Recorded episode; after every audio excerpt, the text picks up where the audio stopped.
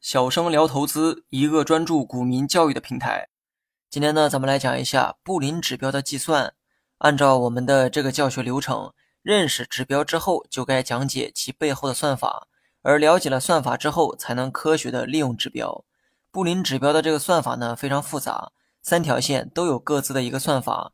建议大家呢，看着文稿中的图片进行理解。我先说一下每条线的算法。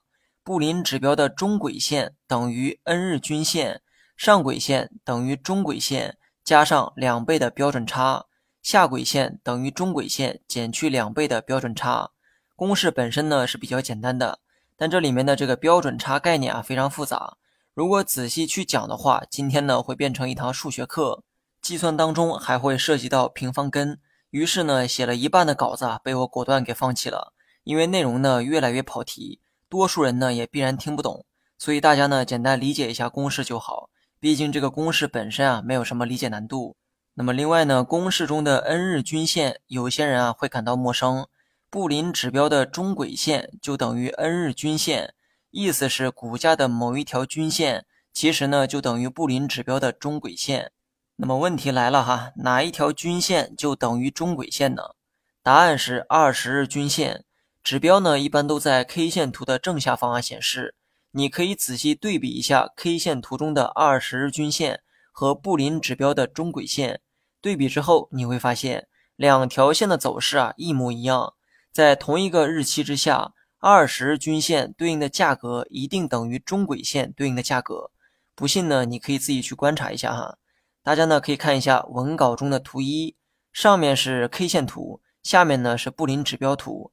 为了方便参考，我在 K 线图中只设置了一条二十日均线，然后呢，看一下箭头所指的日期，这一天该股的二十日均线对应的价格是四十八点零四元，而这一天布林指标的中轨线对应的价格也是四十八点零四元，这说明中轨线就等于 K 线图中的二十日均线。但是呢，这里啊需要提出一个疑问：为什么中轨线就等于二十均线？而不是三十日、四十日均线呢？对此啊，先看一下文稿中的图二。图二左上角写着指标的算法，比如说布林（括号二十逗号二），前面的二十就代表中轨线的取值为二十天，所以呢，中轨线就代表二十日均线。至于后面的那个二，涉及到另外两条线的算法，也就是上轨线和下轨线。上轨线等于中轨线加两倍的标准差。下轨线等于中轨线减两倍的标准差，那个二就代表算法中的两倍标准差。当然了，所有算法背后的参数啊都可以人为的调整。比如说，你可以将其调整为三十和五，这个时候中轨线就变成了三十日均线，上轨和下轨也会以五倍标准差进行计算。至于你选择哪一种参数呢，都无所谓哈。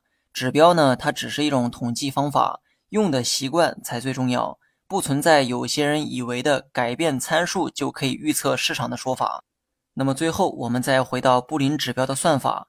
由算法呢可以得知，上轨和下轨线的数值主要是由中轨线决定的，也就是在中轨线的基础之上加减两倍的标准差。所以呢，上下轨线绝不可能和中轨线有交叉的行为，而上下轨线也绝不可能相互的交叉。那么另外呢，大家也可以换一种方式啊理解布林指标，在股票的 K 线图上只画出一条二十日均线，然后呢以二十日均线为基础，加上某一数值就多出了一条上轨线，减去某一数值又多出了一条下轨线，而这三条线组成了一个技术指标，叫做布林线指标。你学会了吗？